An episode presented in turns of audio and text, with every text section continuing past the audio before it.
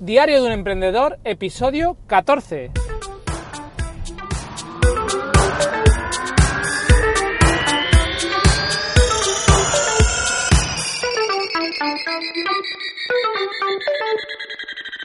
Hola, muy buenos días, bienvenido a un episodio más de Diario de un Emprendedor. ¿Qué tal estás? En el episodio de hoy vamos a hablar sobre conciliación de vida laboral y vida familiar en los emprendedores. Y más, eh, bueno, creo interesante el episodio de hoy, sobre todo por estos días festivos que hemos tenido, que llevo varios días sin grabar el podcast porque ha sido fiesta, sobre todo aquí en, Aragón, porque teníamos el día 23 de, abril también eh, festivo por el, patrón de Aragón, que es San Jorge, y bueno, pues se ha juntado con Semana Santa y demás, y hemos tenido bastantes días de, parón. Así que, eh, no sé, por comentar un poco el tema, yo, eh, a ver, el ser emprendedor al final tiene sus ventajas y sus inconvenientes, ¿vale? Eh, ventajas, pues que más o menos tú te puedes ir organizando, que eres tú, entre comillas, libre de tomar decisiones, de, no lo sé, organizarte, en resumidas cuentas. Desventajas que estás todo el día pensando, cavilando, maquinando, eh, atendiendo mails, atendiendo teléfonos, atendiendo de todo. Bueno, al final, eh, pues todo tiene sus cosas buenas y sus cosas malas, como todo en esta vida. La verdad es que yo le veo más puntos favorables que desfavorables. ¿Por qué? Pues porque con el tema de los críos, sobre todo, si tienes críos lo sabrás y si no tienes, pues cuando lo tengas ya lo verás, la logística del día a día se complica bastante. ¿Por qué? Pues porque tienes que, lógicamente, llevarlos al colegio, ya sea a la hora de entrada o con algún tipo de, de actividad anterior que dan eh, los colegios, pues eh, madrugadores o lo que sea, eh, y luego, pues lógicamente, alguien tiene que ir a buscarlos, tienes que estar haciendo los deberes, luego llegan las vacaciones de Semana Santa, Navidades, verano, que tienen un montón más de vacaciones que el resto de los seres humanos, vivientes, mortales, y entonces te tienes que organizar, ya sea tirando de abuelos, ya sea tirando de colonias, ya sea haciendo malabares en el aire. Todo esto, si tienes un horario y un calendario fijo de trabajo, pues hombre, a veces es complicado. Yo veo a la gente que hace pinos en el aire a la hora de cuadrar depende qué cosas. Por ejemplo, vacaciones de eh, navidades, vacaciones de verano, pues si tienes un mes de vacaciones en todo el año y eh, ellos tienen dos meses y medio, tres de vacaciones, pues hay dos meses que no cuadran por ahí. El emprendedor, ¿qué es lo bueno que tiene? Pues que estos días de atrás, por ejemplo, eh, por la mañana pues los llevaba yo a, colonias y luego pues a mediodía también los iba a buscar yo y eh, los llevaba a casa. Entre tanto a mi mujer le daba tiempo de organizar un poco todo y de coordinarnos. O incluso ahora mismo, que estoy saliendo antes de, de la oficina, porque pues me voy a buscarlos al colegio y se los dejaré a mi mujer y luego pues seguiré haciendo alguna otra cosa. Son cosas buenas que tiene. Cosas malas que tiene el tema de, eh, pues eso, la libertad de horarios o llámalo como quieras. Pues que esta mañana a las 8 de la mañana ya me estaba sonando el móvil, que antes de ayer que fue fiesta, eh, pues también me estaba sonando el móvil porque era festividad aquí en Aragón, pero no era festividad en eh, otras comunidades autónomas, entonces me estaba sonando el móvil y pues bueno, si es algo que es importante, pues lógicamente contestas y eh, das solución, si es algo que no es importante, dices, bueno, pues ya volveré a llamar, pero sí que es verdad que si tú tienes tus horarios, tu jornada y demás, cuando sales por la puerta de la oficina o de tu trabajo, pues te olvidas de todo y cuando eres emprendedor, no. Yo muchas veces lo he hecho en falta el tema, ¿por qué?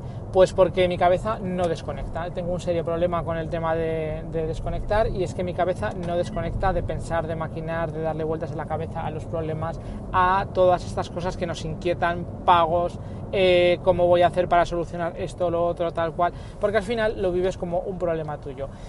No debería de ser así, porque al final no desconectas y esto te genera, o a mí por lo menos me genera bastante, bastante ansiedad, pero sí que es verdad que esto me da eh, pues la libertad que de otra manera pues quizá no podría tener.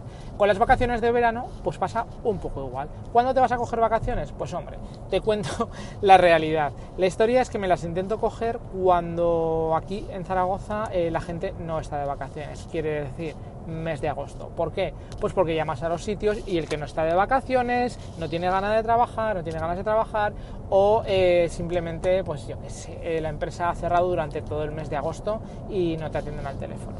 Resumidas cuentas, que si te quieres coger vacaciones para trabajar, el mes de agosto es un mal mes para coger y venir a trabajar en vez de cogerse vacaciones. Eso sí, si te quieres coger vacaciones para luego no trabajar, te coges las vacaciones en el mes de julio y luego el mes de agosto te vienes a trabajar o a pasar el tiempo. Como no es el caso de los emprendedores, porque al final te tienes que sacar las castañas del fuego, tienes que estar avanzando, tienes que eh, evolucionar tu proyecto, pues eh, ¿qué haces? Te coges las vacaciones cuando ves que menos te van a inoportunar con tu trabajo.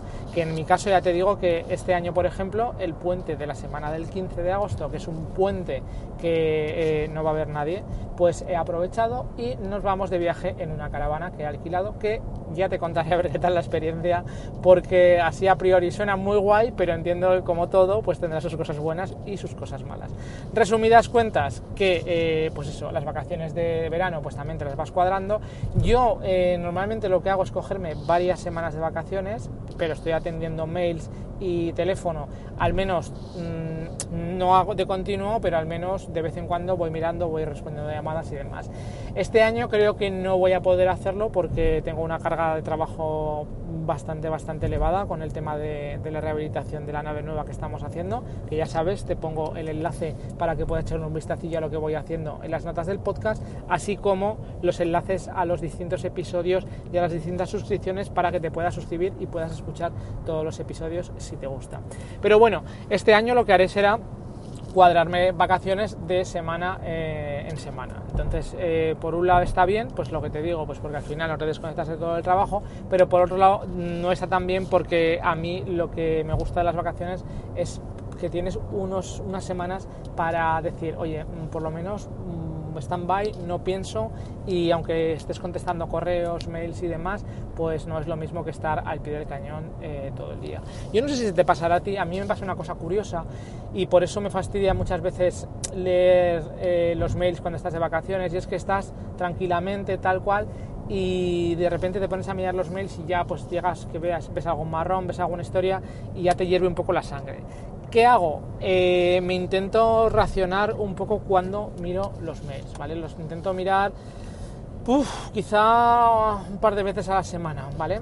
sé, por ejemplo, el lunes y el jueves me miro los mails, contesto los más importantes y veo que hay alguna cosa que, yo que sé, por lo menos por dar señales de vida, oye, mira, estoy de vacaciones, cuando vuelva te lo soluciono, pero ahora no me voy a poner con este tema y si es alguna cosa realmente importante, pues intento solucionarlo. Pero la verdad es que me merma bastante, bastante, bastante la, energía y el descanso estar de vacaciones y estar recibiendo llamadas o, mails. ¿Qué problema tengo añadido? Que yo tengo el mismo teléfono eh, móvil para trabajar que para, que, el que tiene todo el mundo, toda mi familia, todos mis amigos y demás. Entonces no puedes discernir a este sí, a este no, que te suene el móvil, ¿eh? ya no estoy diciendo de cogerlo, cogerlo sí, pero que te suene el móvil no puedes discernir. Y ya te digo que a mí me pasa que simplemente con saber que alguien me está llamando, mm, sin saber exactamente si es alguna historia rara, ya me genera un poco de estrés. Pero bueno, es uno de los males eh, colaterales que tiene el, estar siempre disponible. Otra cosa, pues que yo que sé, se pone un crío malo, eh, me llaman a mí, al, a mi teléfono del colegio directamente, pues porque mi mujer tiene peor, forma de poder eh, disponer de, horas y demás. Entonces me llaman a mí, acudo y no pasa nada, pues lo soluciono y ya está. pero también en contraposición hay algunas veces que estoy en la fila del cole por la mañana dejando los críos y ya me entra alguna llamada y me pongo a hablar y no me entero.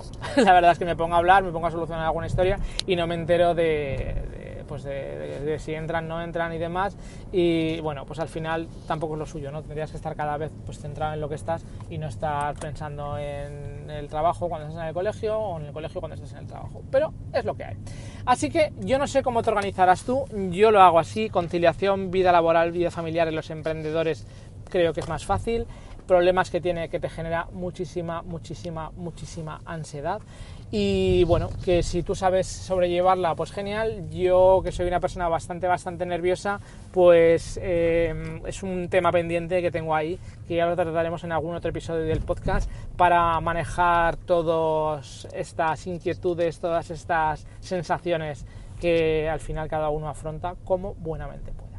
Así que nada, me voy a despedir hasta el próximo episodio, no sin antes decirte que ya sabes que los comentarios en iBox son muy muy bienvenidos porque me dan mucho feedback y que las reseñas y las valoraciones positivas en iTunes hacen crecer el podcast para darlo a conocer a mucha más gente. Así que ya sabes, si te gusta lo que escuchas, eh, me dejas un comentario o reseñas positivas y serán bienvenidas. Hasta el próximo episodio de Diario de un Emprendedor, que pases muy buen día.